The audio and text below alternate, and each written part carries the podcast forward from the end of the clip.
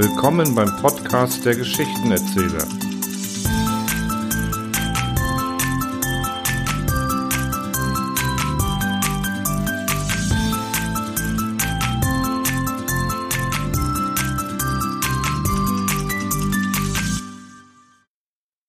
Könnt ihr euch noch an Zeiten erinnern, als Vertreter aller möglichen Couleur an die Haustür klopften? Hin und wieder gibt es das ja heute noch. Wenn das Internet dieser zwar lästigen, aber dennoch irgendwie auch zu unserer Kultur zugehörigen Tradition den Garaus gemacht hat. Als Johannes Trojan zur Jahrhundertwende, gemeint ist der Wechsel vom 19. zum 20. Jahrhundert, wie man einen Weinreisenden lost wird, geschrieben hat, standen die Menschen der damaligen Zeit schon vor dem gleichen Problem wie man Vertreter wieder los wird.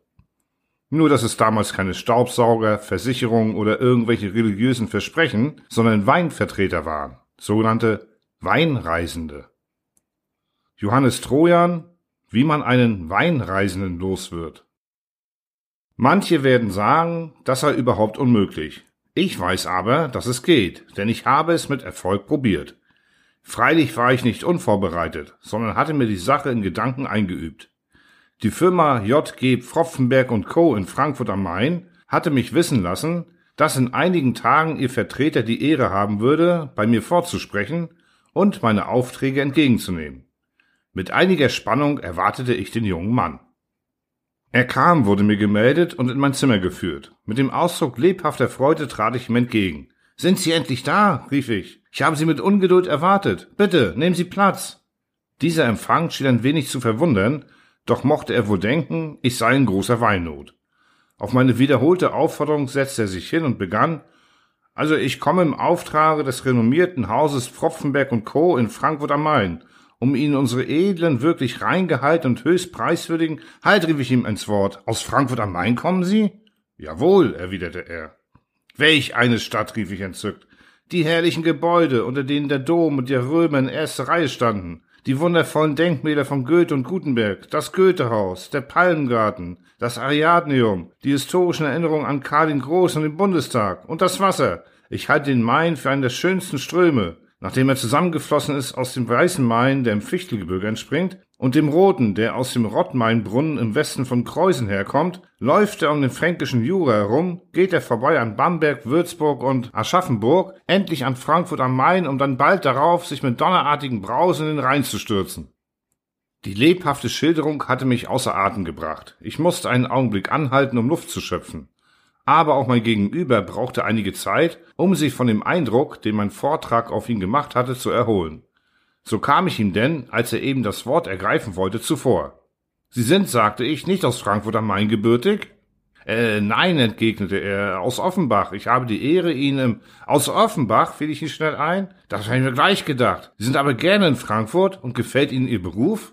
Ja, im Allgemeinen schon. Also das Haus Pfropfenberg und Co., in dessen Auftrag Glücklich in seinem Beruf, rief ich, um ins Wort zu fallen.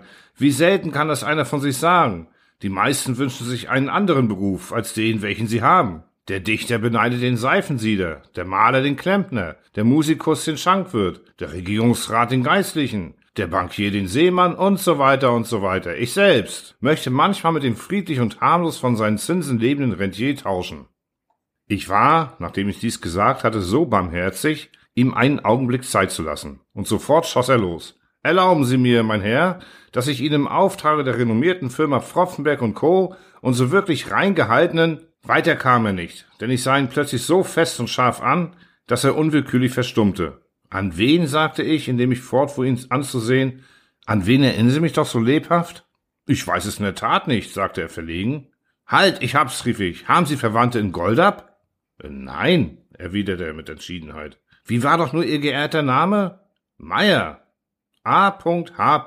Meier.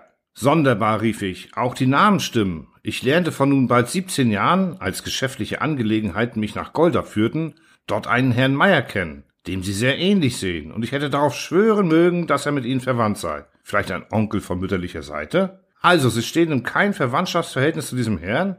Hm, sehr auffallend, besonders da auch der Name zutrifft. Dieser Meier war Holzhändler und damals ein angehender Sechziger. Seine Frau war eine, warten Sie mal richtig, ja, eine, eine geborene Klopffleisch. Ein prächtiger Kerl war er und ein schneidiger Geschäftsmann. Na, unterdessen ist er natürlich auch älter geworden. Während ich so sprach, war er sehr unruhig geworden, wie ich an den eigentümlichen Bewegungen seiner Füße merkte. Erlauben Sie mir, begann er noch einmal. Noch eine Frage, unterbrach ich ihn. Leben Ihre Eltern noch? Ja, stöhnte er. Das freut mich zu hören. Es ist ein nicht gewöhnliches Glück, in Ihren Jahren noch beide Eltern am Leben zu haben. Darf ich mich weiter erkundigen, ob auch Ihre Großeltern noch leben?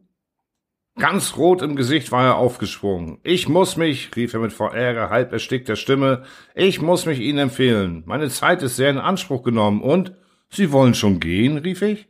Darf ich Ihnen nicht ein Glas Wein anbieten? Es ist zwar nur Kutsche und etwas säuerlich, aber durchaus rein und sehr gesund. Meine Frau würde sich freuen, wenn ich sie ihr vorstellte. Es tut mir leid, schrie er, ich habe aber gar keinen Augenblick Zeit. Wenn Sie einen Auftrag? Oh, gewiss habe ich einen Auftrag. Wenn Sie das schöne Frankfurt wiedersehen, grüßen Sie es tausendmal von mir. Aber ich hoffe, dass wir uns hier noch sehen werden, beim Weinstefan oder auf der Siegessäule oder... Er war schon draußen. Herr Meier, Herr Meier, rief ich, mich über das Treppengeländer beugend. Er hörte nicht darauf. Schnell stürzte ich in mein Zimmer zurück, riss das Fenster auf und schrie auf die Straße hinunter, Herr Meier, wenn Sie einmal nach Gold abkommen sollten. Er wandte sich nicht mehr um, sondern lief unaufhaltsam den nächsten Halteplatz für Droschken zu. Ob er wohl wiederkommen wird?